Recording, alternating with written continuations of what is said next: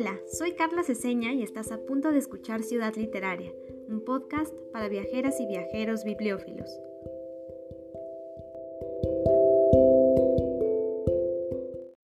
En un lugar de La Mancha, de cuyo nombre no quiero acordarme, no ha mucho tiempo que vivía un hidalgo de los de lance en astillero, adarga antigua, flaco y galgo corredor. Una olla de algo más vaca que carnero, salpicón las más noches, duelos y quebrantos los sábados, lentejas los viernes, algún palomino de añadidura los domingos, consumían las tres partes de su hacienda. En las primeras líneas del Quijote, como un principio de caracterización del hidalgo manchego, se encuentra una golosa enumeración de los hábitos alimenticios de Alonso Quijano. El punto de partida es que el alimento no solo es un hecho nutritivo, sino también una costumbre, y por lo tanto se puede definir al personaje social y humanamente por lo que come. Con tan solo tres elementos, las armas, la alimentación y la ropa, Cervantes ha sido capaz de describir magistralmente a su personaje, de modo que el lector pueda ya tener una idea atinada de su vida. La enumeración de los componentes que conforman su dieta basta para dar cuenta de la miseria en la que vive, pues el lector de la época sabía ya que se encontraba ante uno de esos hidalgos pobres que tanto proliferaron por aquel entonces. Quise comenzar el episodio de hoy con el primer párrafo de la obra maestra cervantina, acompañado por un par de fragmentos de los artículos Comer y el Quijote de Aurelio González y La comida en el Quijote de Daniel Fernández Rodríguez, pues aunque a veces se nos olvida, la gastronomía siempre ha estado presente en los libros y en la memoria de la humanidad. Además, nuestros alimentos nos otorgan identidad y sin duda la comida es fundamental para acercarnos a las ciudades que habitamos o visitamos. Por eso, el día de hoy platicaremos sobre gastronomía y literatura y para ello nos acompañará Alberto Peralta de Legarreta, un apasionado de la gastronomía, los viajes y los libros. Por si no lo conocen, les cuento que él es docente investigador en la Facultad de Turismo y Gastronomía de la Universidad de Anáhuac y doctor en Historia y Etnohistoria por la Escuela Nacional de Antropología e Historia. Además, ha colaborado en revistas especializadas en turismo, cultura y gastronomía y ha escrito libros fascinantes como Cultura gastronómica en la Mesoamérica prehispánica, El chilangonario o El árbol de las sombras y otros cuentos antropológicos. Bienvenido Alberto y muchas gracias por aceptar la invitación a Ciudad Literaria. No, Carla, muchas gracias por la invitación. Estoy seguro que vamos a tener una larga e interesante plática. Muchas gracias. No, gracias a ti. Sí, es que fíjate que este tema se me hace súper extenso. Ya ves que previamente te mandé eh, los temas y son como muy diferentes. También hay una línea que los relaciona. Entonces vamos a comenzar primero con la influencia que tiene la comida en obras literarias, por ejemplo, en las crónicas, en los libros, y qué es la relación que existe entre eh, pues un material escrito y lo que comemos. Pues es una, es una gran pregunta en la que no siempre nos fijamos. Eh, es un poco como, pienso yo, como nuestras películas favoritas del cine, casi cualquiera, ¿no? En donde, perdón, los personajes nunca van al baño, por ejemplo, ¿no? es obvio que van al baño, pero no los vemos, salvo que veas al Modóvar, pues entonces ahí sí los ves yendo al baño. Pero normalmente no damos gran importancia a la comida a menos que sea una película como Batel o como el Festín de Babette, que están específicamente dedicadas a la comida. En general, la comida es algo tan cotidiano que eh, la obviamos, la volvemos invisible. Y eso ha pasado también en los libros. Mm. Eh, hasta, hasta hace poco, pienso yo, eh, no se había tomado en cuenta que la literatura, la, la novelística, la narrativa épica, contiene datos gastronómicos. ¿Por qué? Porque quienes interactúan allí, los personajes, pues son humanos y todos comemos, o sea, democráticamente en el mundo, o más o menos, este, tenemos que alimentarnos. Eh, los detallitos específicos no siempre están claros, pero en las literaturas uno puede encontrarse precisamente que los personajes degustan uno u otro platillo eh, y dan algunos datos de contexto que son importantes porque no están en ningún otro libro. O sea, la, novela, el cuento, pues eh, revelan con mucho eh, la cotidianidad de, personajes, aunque sean ficticios. Y no importa que sean ficticios porque quien escribe es real y, no puede escribir algo que no haya visto. Entonces, hay una muy importante beta de investigación para entender la gastronomía por ejemplo, en México, pues para entender la, de, la del siglo XIX, pues hay que, hay que ponerse a leer las novelas de Paino, de Altamirano, mm. de, este, de todos estos cronistas importantes, porque ahí aparecen los personajes comiendo pambazos y mm. sentándose, acuclillándose, comiendo en las esquinas, fritangas, y ahí aparecen cosas que en ningún otro lado está. Así es que es mm, pues, muy importante para, para, quien se mete a investigar asuntos de gastronomía, no desechar la literatura, ¿no? Este, no importa de dónde prácticamente todos los libros dan algún pequeño detalle acerca de la alimentación. Sí, esto es bien interesante, por ejemplo, como leí al principio en los primeros párrafos del Quijote, que se mencionan algunos alimentos también en las mil de una noches. Entonces, no sé si tú recordarás algún ejemplo específico que disfrutes mucho, eh, no sé si como investigador o simplemente como lector, en el que se incluya algo sobre la gastronomía en la literatura. Pues mira, eh, se ha estudiado mucho al Quijote, efectivamente. Yo creo que hay dos, tres libros así que se llaman La gastronomía del Quijote, ¿no? Entonces es muy interesante porque es en un área especial llamada La Mancha, ahí en Extremadura, en España. este, y entonces, pues, eh, tiene todavía muchas concordancias con cosas que comemos hoy. Otras de plano, si se pregunta uno qué, estará comiendo este personaje o el, o el fiestero que está allí, eh, que Cervantes reseña, ¿no? Esas mesas y está muy interesante, la verdad. Pero eh, hay otros que a mí me gustan mucho, por ejemplo, eh, yo, soy eh, fanático de Julio Verne mm. y, Julio Verne pues tiene varios libros de viajes, la mayor parte son, son así, libros de viajes. Y uno de los que a mí me ha impactado más, el libro que más me ha gustado a mí, digamos, el primero que yo considero que es el bueno, este, para mí es El viaje al centro de la Tierra. Mm. Y uno podría decir, bueno, pues allí no hay comida. Y, no, pues en la primera página nos hablan de la mesa del profesor Lidenbrock, ¿no? Y, de una mujer, este, una cocinera casera, ama de casa, que está este, corriendo porque llegó temprano el señor y al señor le gusta que se siente y está la comida. Entonces, ahí como que vemos algunos modales del siglo XIX, eh, algunas exigencias de las clases altas, este, hablan de un puchero, ¿no? Por ejemplo, los pucheros es este típico alimento europeo que está hecho de lo que sea, ¿no? Son ollas a las que les cabe cualquier cosa y están omnipresentes en el Quijote, donde tú lo leas hay pucheros, ¿no? En los enanitos de Blancanieves hay pucheros, ¿no? Y este, eh, entonces, en Viaje al Centro de la Tierra está interesante porque desde las primeras páginas vemos comida. No es el tema central, pero una de las cosas que me tardé mucho tiempo en entender cuando empecé a, averiguar cosas de los barcos, así como, pues, cómo comían en los barcos, la pregunta era esa.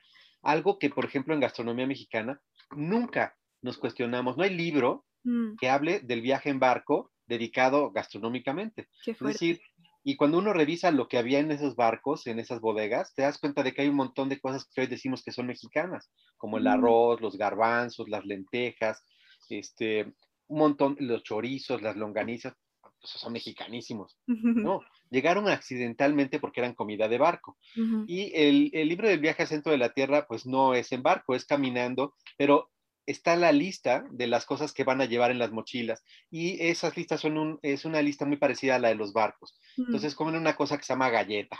Una galleta es, o bizcocho, que es un pan dos veces cocido así para que se ponga dura, por eso se llama bizcocho, porque son bi, bicocción, ¿no? Entonces, el bizcocho pues es incorruptible aparentemente y un poco ligero. Lo que sí es que es una piedra y hay que humectarlo, y, pero llevan mucha galleta, ¿no? Llevan tocineta y llevan este, una poca de agua esperando encontrar allá abajo. Y eh, eso, ahí me empecé a fijar que la literatura no importaba que hablara de viajes a la luna, pues también hablaba de comida, en, forzosamente, ¿no? Y últimamente, eh, eh, pues me, he puesto a trabajar en uno de mis, también soy fanático de, Juan Rulfo. Y, Juan Rulfo, la gente cuando lo lee, bueno, uno lo, o lo ama o lo odia, ¿no? Entonces, eh, los que lo amamos, pues, eh, normalmente también reflejamos un poco el carácter como triste, melancólico, abandonado, desértico, muerto, que uno lee en las páginas de Pedro Páramo y del Llano en Llamas, que también es puro abandono y pura, sí. puro de tierra. Y, hasta hoy, pues nadie se había puesto a averiguar cómo era la comida en, Juan Rulfo.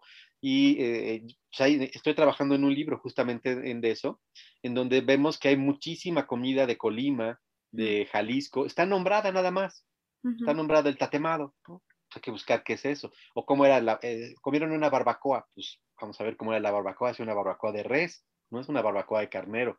Y entonces, eh, vienen un montón de hierbitas y preparaciones, eh, ungüentos, sopas, pues ya está, o sea, hay que sacar un menú de Rulfo, ¿no? y, entonces, si le podemos sacar comida a la obra estéril, o sea, seca, árida de Rulfo, pues imagínate lo que le podemos sacar a Cortázar, a, pues no sé, hasta Borges, probablemente haya cosas que sacarle. Yo creo que no, no, no somos ajenos en absoluto a la, a la, comida y la literatura no se puede salir, no se puede abstraer de eso.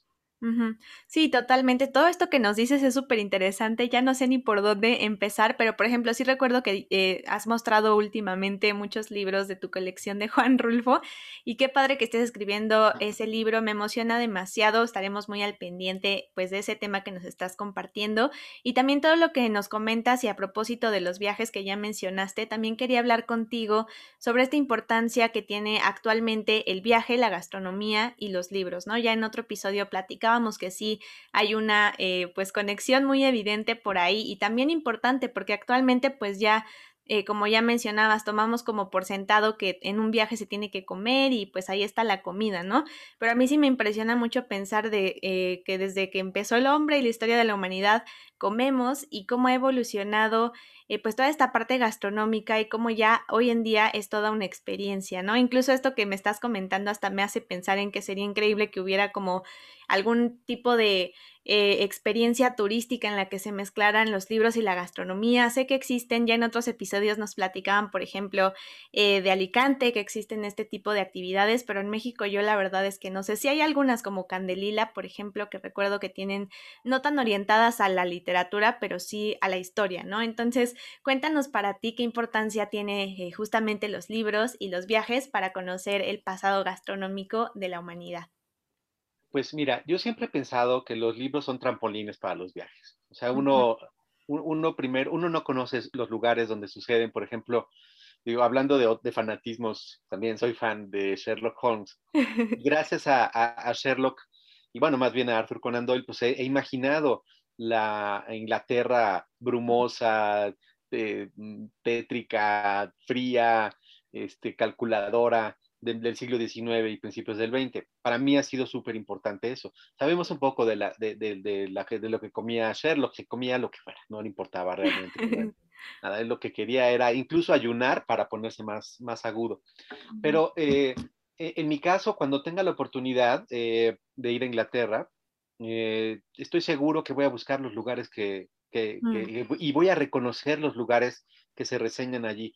O sea, si yo quiero ir hacia el norte de, Inglaterra a, conocer un, lugar que se llama Dartmoor y es un, es un páramo, o sea, es un eh, totalmente un, eh, es que le, llaman así tal cual páramo y suena rulfiano, probablemente sí, pero es, eh, digamos, es un pantano y está bastante fellito, pero allí sucede el sabueso de los Baskerville, ¿no? Entonces, es algo que, que yo tengo que ver. O sea, ese libro me, me, va a catapultar, me va a servir como trampolín para ir allá. Eh, tengo miles de ganas de ir a Reykjavik, en Islandia, ¿no? Precisamente por el viaje al centro de la Tierra. Y mm. tengo muchas ganas de ir a la barrera recifal de Australia por eh, las 20.000 leguas de viaje submarino. O sea, los libros son trampolines que te, que te hacen viajar antes de poder viajar, ¿no? Uno, uno no tiene no tiene idea de lo que va a ver, pero la puede imaginar, le puede dar imagen a aquello que, te está narrando, ¿no? la narración te ayuda, pero tú con tu haber, con tus cosas en la cabeza, empiezas a construir eso. Y la parte sorpresiva es encontrar que le atinaste, que fue igualito, o que no le atinaste nada y eres, una, eres malísimo para imaginar, para dar imagen a las cosas. Así es que, bueno, de entrada yo creo que libros y, y gastronomía y viajes están íntimamente ligados, íntimamente ligados. Eh, ahora con el auge de la, de, la, literatura gastronómica, pues más gente se siente invitada a desplazarse hacia los destinos para hacer lo que nosotros en turismo llamamos comprobación, ¿no? A ver si es cierto que está tan bueno este mole que sale aquí, ¿no? Se ve bien. A ver, nosotros cuando vemos un mole decimos, uff, se ve buenísimo porque tenemos toda una construcción mental que nos permite valorarlo estética, olorosamente, todo. Eh, yo me imagino un, alguien de Finlandia, ¿no? Que viene para acá después de haber visto una foto en, en promoción de México una foto de unos chiles en nogada, ¿qué le puede significar esa cosa, no? Incluso le ha de parecer como naif, como ingenuota, como, como loca. ¿Qué es esto? Nunca ha visto un chile en su vida, ¿no? Pero ese libro o esa imagen ya lo está catapultando mentalmente y vienen a hacer eso, vienen a hacer un viaje de exploración, un viaje a veces de comprobación, porque también copian las rutas de otros viajeros escritas en blogs, en, este, en bitácoras, en Lonely Planet Guides, todo este tipo de cosas, y vienen a comprobar si es cierto. Así es que otra vez la literatura, las imágenes, se están mandando para acá. Y ellos, eh, la parte más importante para, para, de imaginar ahora el turismo gastronómico es eh, que debemos pensar en que ellos no vienen nada más a comer. Uno no va a otro país a comer nada más, ¿no?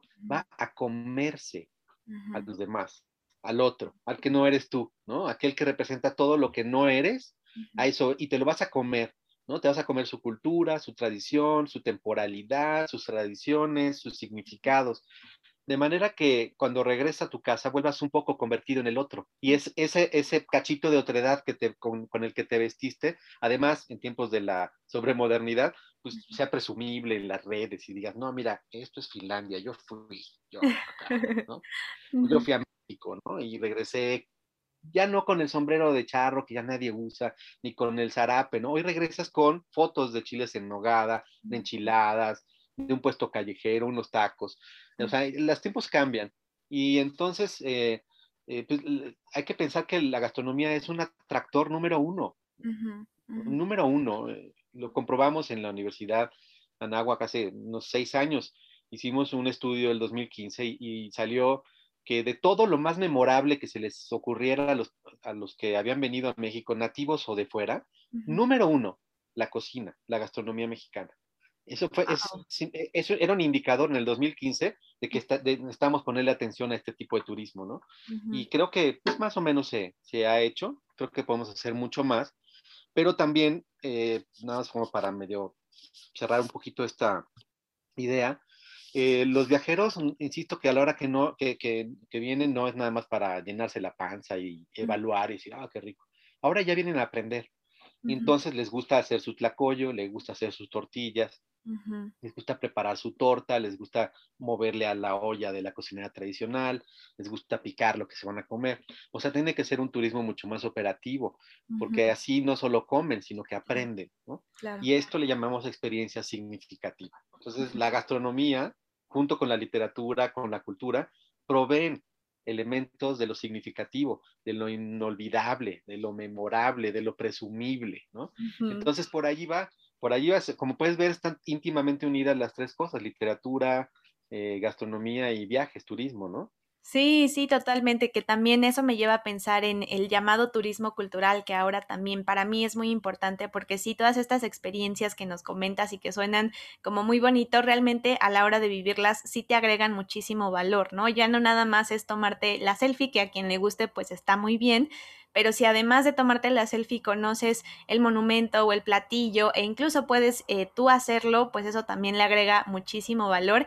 Y ya que estamos hablando de esto, pues también cuéntanos eh, algunas experiencias eh, de las que tú realizas, porque por ahí sé que, por ejemplo, estás con el programa justo de la Ibero, creo que es, eh, de recorridos históricos. Entonces, platícanos también un poquito de qué es lo que existe, porque ahorita también pues extrañamos mucho viajar, pero ya se está viendo como un panorama un poquito más esperanzador en este sentido.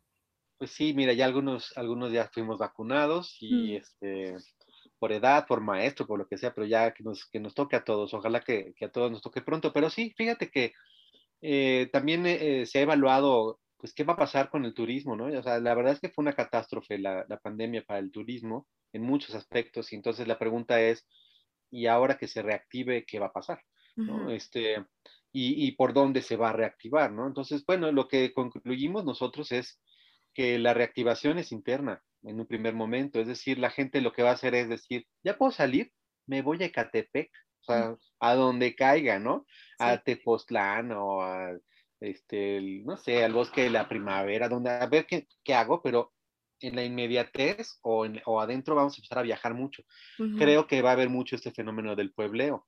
Sí. Y entonces, eh, ahí es donde entra el turismo cultural, justamente, ¿no? La, la posibilidad de que, de que con una guía o este, adecuada, interpretativa, narrativa correcta, este, los que viajan puedan llevarse no nada más el destino, sino lo que significa el destino, ¿no? O sea, eh, eh, llevarse lo opuesto. Y no me refiero a que te compres un huipil, eso está bien padre y todo, pero regresar un poco sabiendo hacer una tortilla a tu casa, pues es, es una cosa que a lo mejor no la vas a reproducir todos los días, pero pues francamente es un aprendizaje interesante.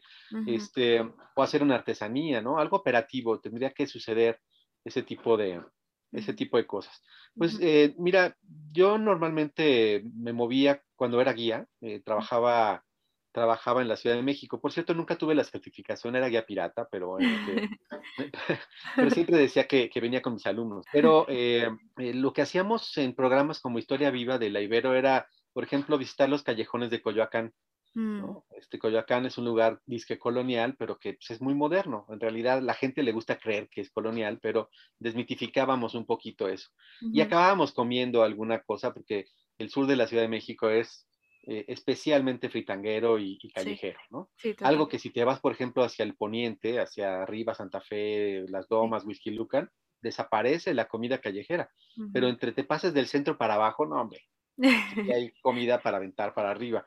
Y también hay mucho, mucho turismo eh, temático, por ejemplo, de conocer cervecerías, de conocer taquerías, eh, de meterte a lugares sórdidos como Tepito, los altares de la Santa Muerte, este, poner un poco en peligro tu pellejo, ¿no? Porque eso es parte de la experiencia. Y un poquito decir, esta foto me la tomé en Tepito, ¿no? Y el que me guiaba era un matonazo, un narco, ¿no?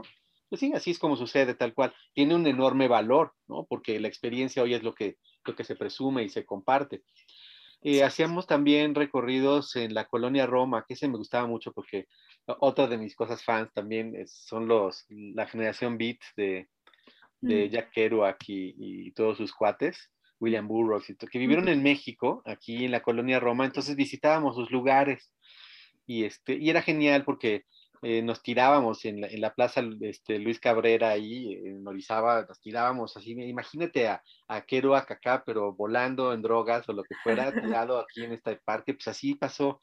Y, eh, y, a ese nos faltaba un poquito el recorrido que hacía Jack Kerouac desde la Merced hasta su casa en la Roma, ¿no? Porque nos narra cómo comía tacos y es una genialidad. Entonces hacíamos eso, ese recorrido con los beats. También hacíamos recorridos en la, en la Villa de Guadalupe, y bueno, pues como sea, todo eso estaba fundado en literatura, por ejemplo, en Carlos de Sigüenza y Góngora y sus, los motines, un poquito de la literatura guadalupana. Eh, eh, pues mira, yo soy, soy, soy un creyente de que los libros tienen una enorme utilidad y entonces los usábamos precisamente para crear esos guiones y compartir algunas veces datos pues poco comunes eh, entre, los, entre los paseantes, ¿no?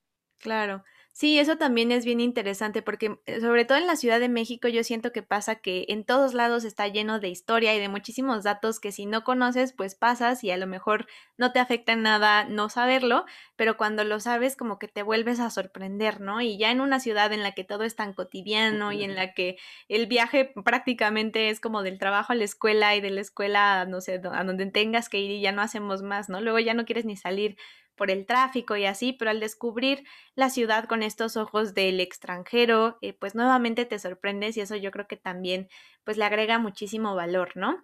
Y otra cosa que también eh, pues estoy pensando durante toda esta charla tan interesante que estamos teniendo, pues es eh, la importancia de lo local, de lo que está dentro incluso de nuestras casas.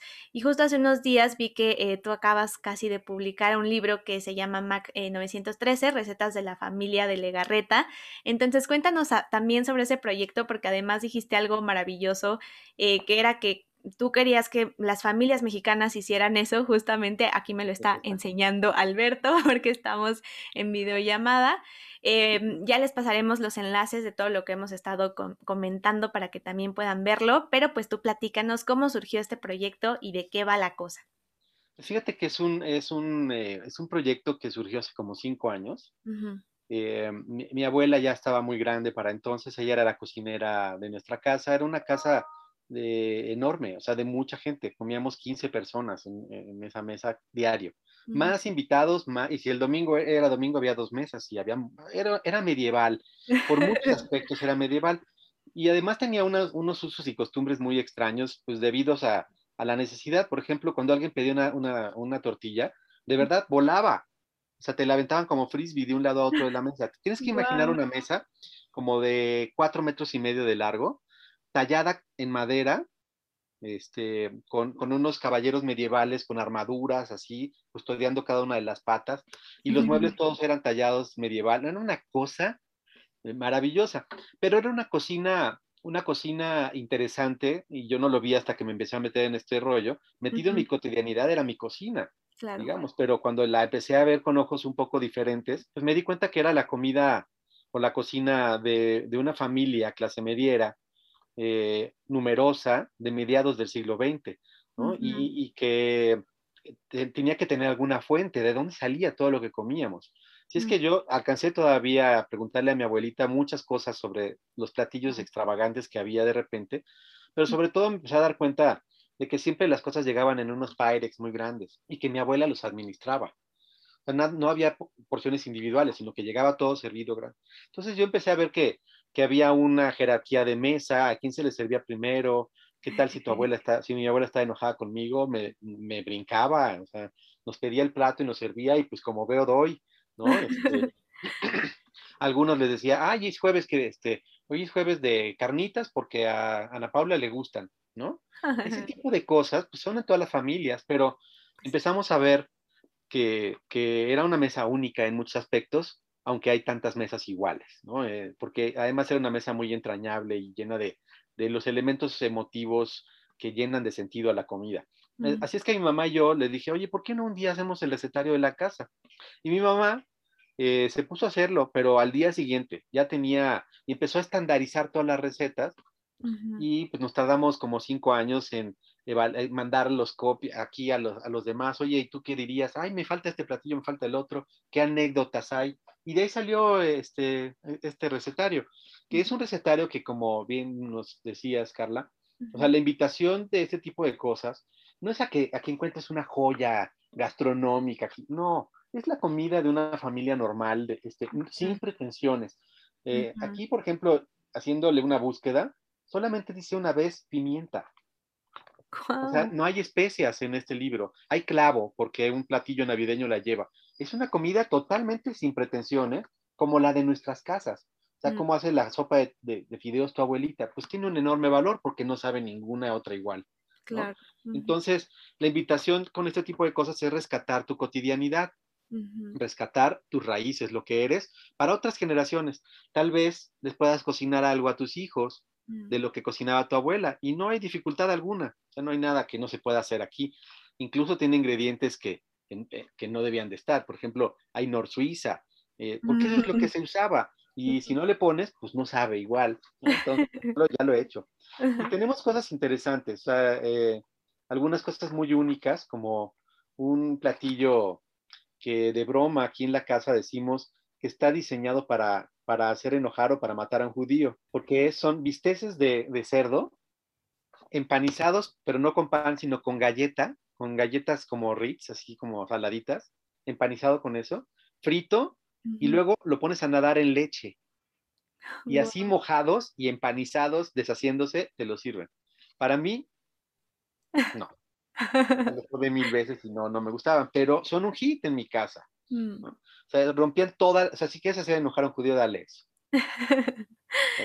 Entonces, pues averiguar un poco esos orígenes y sacar un librito que además, de verdad, eh, costó 100 pesos hacer cada uno de estos. Hicimos 50.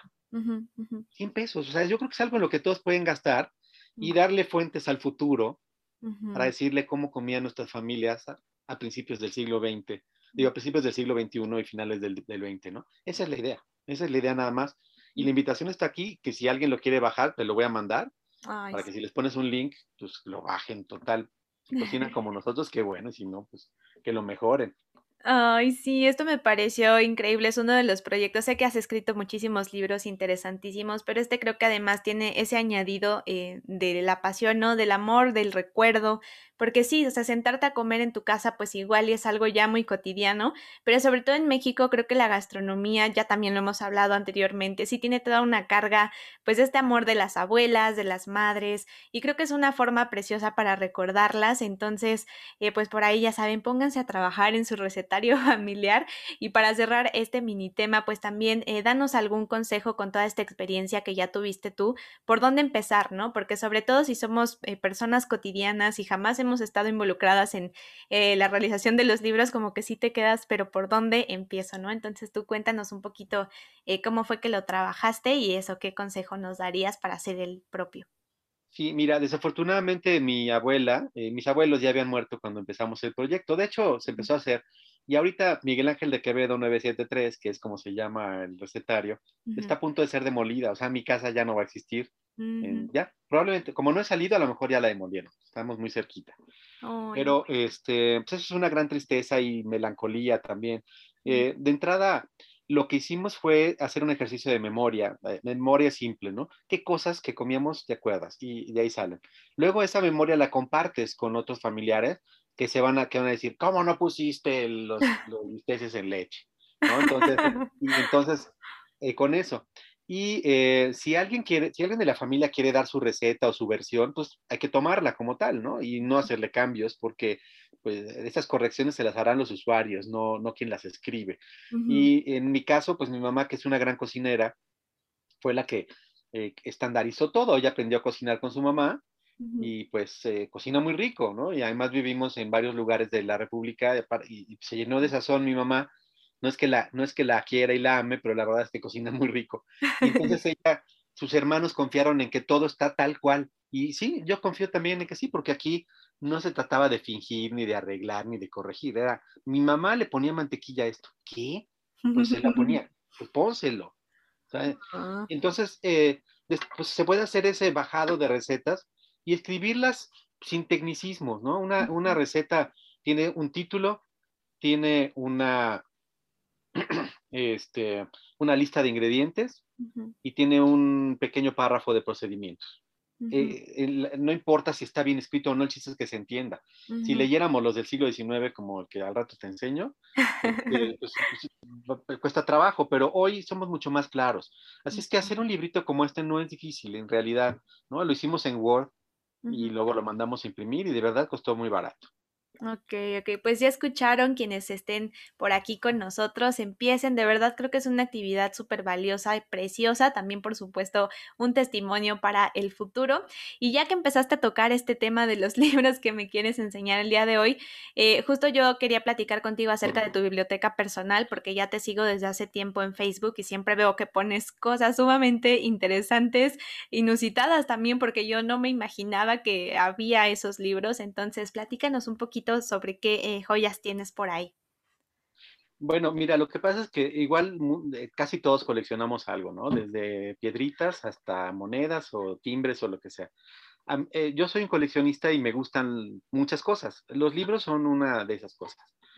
tanto que hace, como te digo, mucho tiempo que no voy a las librerías como solía ir, sino que ahora me meto a internet este, estoy en Facebook, estoy en como 10 grupos de intercambio, compra, venta, subastas de libros y este, encuadernadores, o sea, es todo un universo que si les gustan los libros les, recomiendo visitar, este, con grandes libreros, sí, súper conscientes, eh, cuidadosos, conocedores del tema.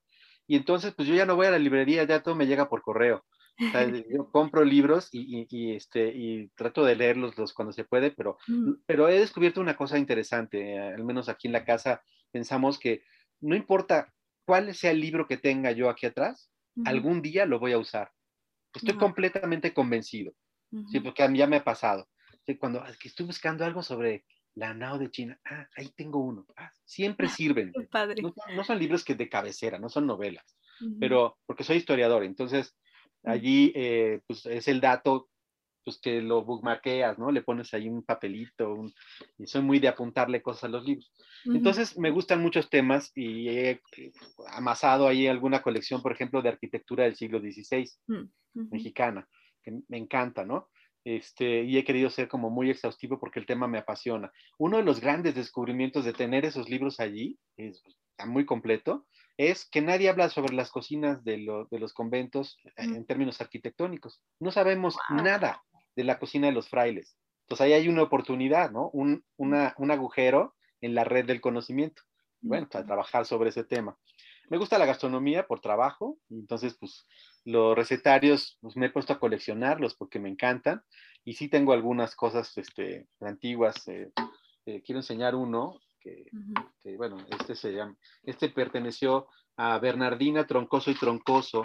Es un libro que se llama Miscelánea de Fórmulas de Cocina, Repostería y Confituras, que ha compilado un curioso glotón en México, año de 1824. El libro, el libro está firmado por una mujer que se llama Bernardina Troncoso, pero lo firmó en 1823. Entonces te vas encontrando este tipo de cositas, ¿no? Desde, desde recetarios que hoy ya son antiguos, como los de Josefina Velázquez de León de mediados del siglo XX, hasta cosas pues muy antiguas. Eh, a mí lo emocionante de esto es, bueno, el papel, el olor, la tinta, ¿no? Se siente todavía como si lo hubieran escrito ayer, pero sobre todo que esto me habla de cómo era nuestra cocina en aquellos tiempos y sin idealizaciones y esas cosas que pensamos hoy de que se comían los chiles y turbide y que las monjas. La verdad está en otros lados, no en las leyendas. A mí me gusta esa romper leyendas y, igual no les caigo bien a muchos porque, porque siempre estoy de contreras, pero pues, soy historiador, no soy chismoso, esa, es la, la, diferencia, ¿no?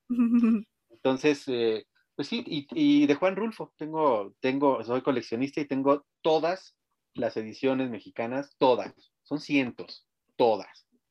Y son dos libritos de cientos, pero tengo todas, desde la primera hasta la última que han sacado, no me falta ni una. Entonces, pues eso es lo malo del coleccionismo, que es, se vuelve un insaciable, ¿no? Soy coleccionista de discos de los Beatles también. Mm. Tengo lo más que puedo. Ya tengo un grupo de, coleccionistas en Facebook que me empequeñece, o sea, cada vez que los veo digo, no, yo, yo no, no soy nadie, ¿no? Pero pues aquí en la casa ocupan un lugar de honor los mm. Beatles, porque pues me enseñaron inglés, me enseñaron a tocar guitarra y este y pues, los amo, ¿no?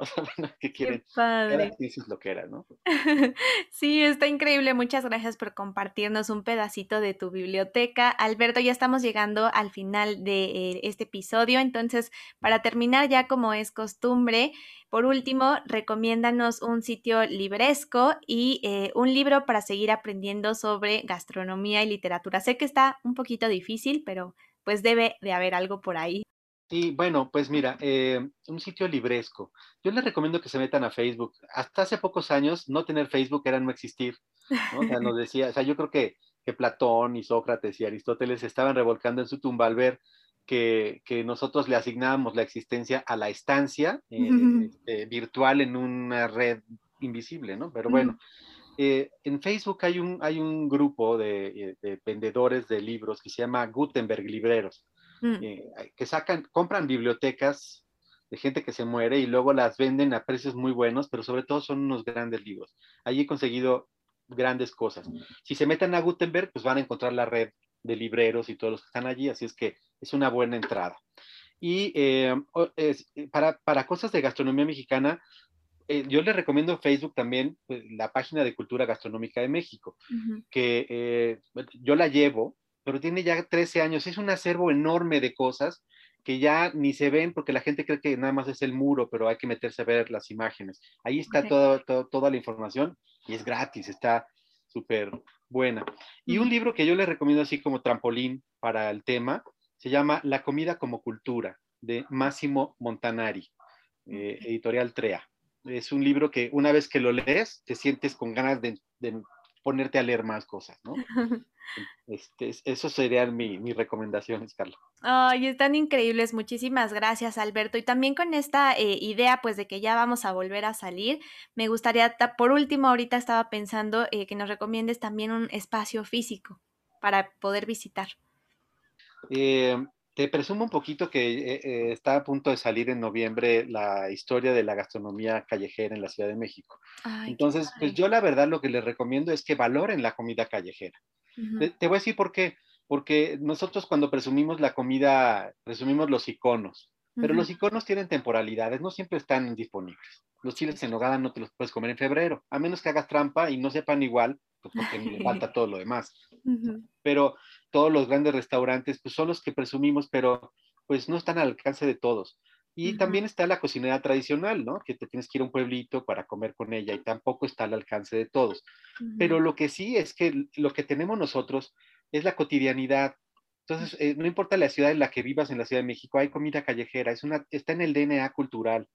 Así es que yo lo que sugiero de veras es que se salgan a valorar esa comida, ¿no? Que por cotidiana se ha vuelto invisible, sí. pero no es menos rica.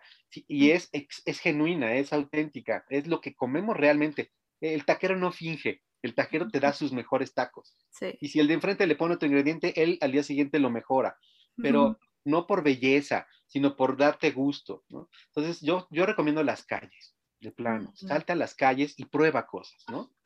Qué padre, está increíble esta recomendación. Pues ya escucharon a Alberto, espero que hayan anotado todo lo que ya nos estuvo platicando el día de hoy. De todas formas, ya saben que yo por ahí les pondré más adelante eh, los enlaces para que no se pierdan de nada.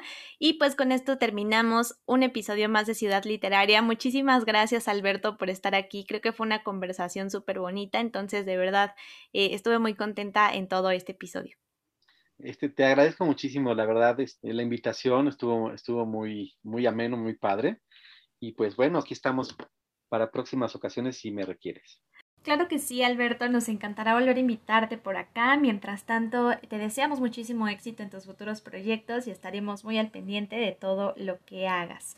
Y mil gracias también a quienes nos estuvieron escuchando. Espero que les haya gustado este episodio y sobre todo que a partir de ahora cuando viajen acudan a los libros y también pongan mucha atención en sus lecturas para encontrar aquellos platillos y costumbres culinarias que quizás seguimos contemplando en la vida cotidiana.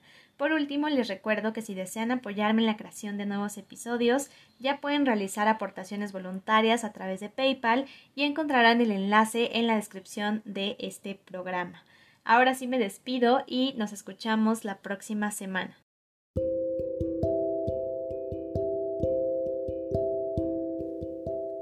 Si quieres ser parte de nuestra comunidad, búscame en Facebook e Instagram como arroba Ciudad Literaria CDMX y no te pierdas nuestro próximo episodio.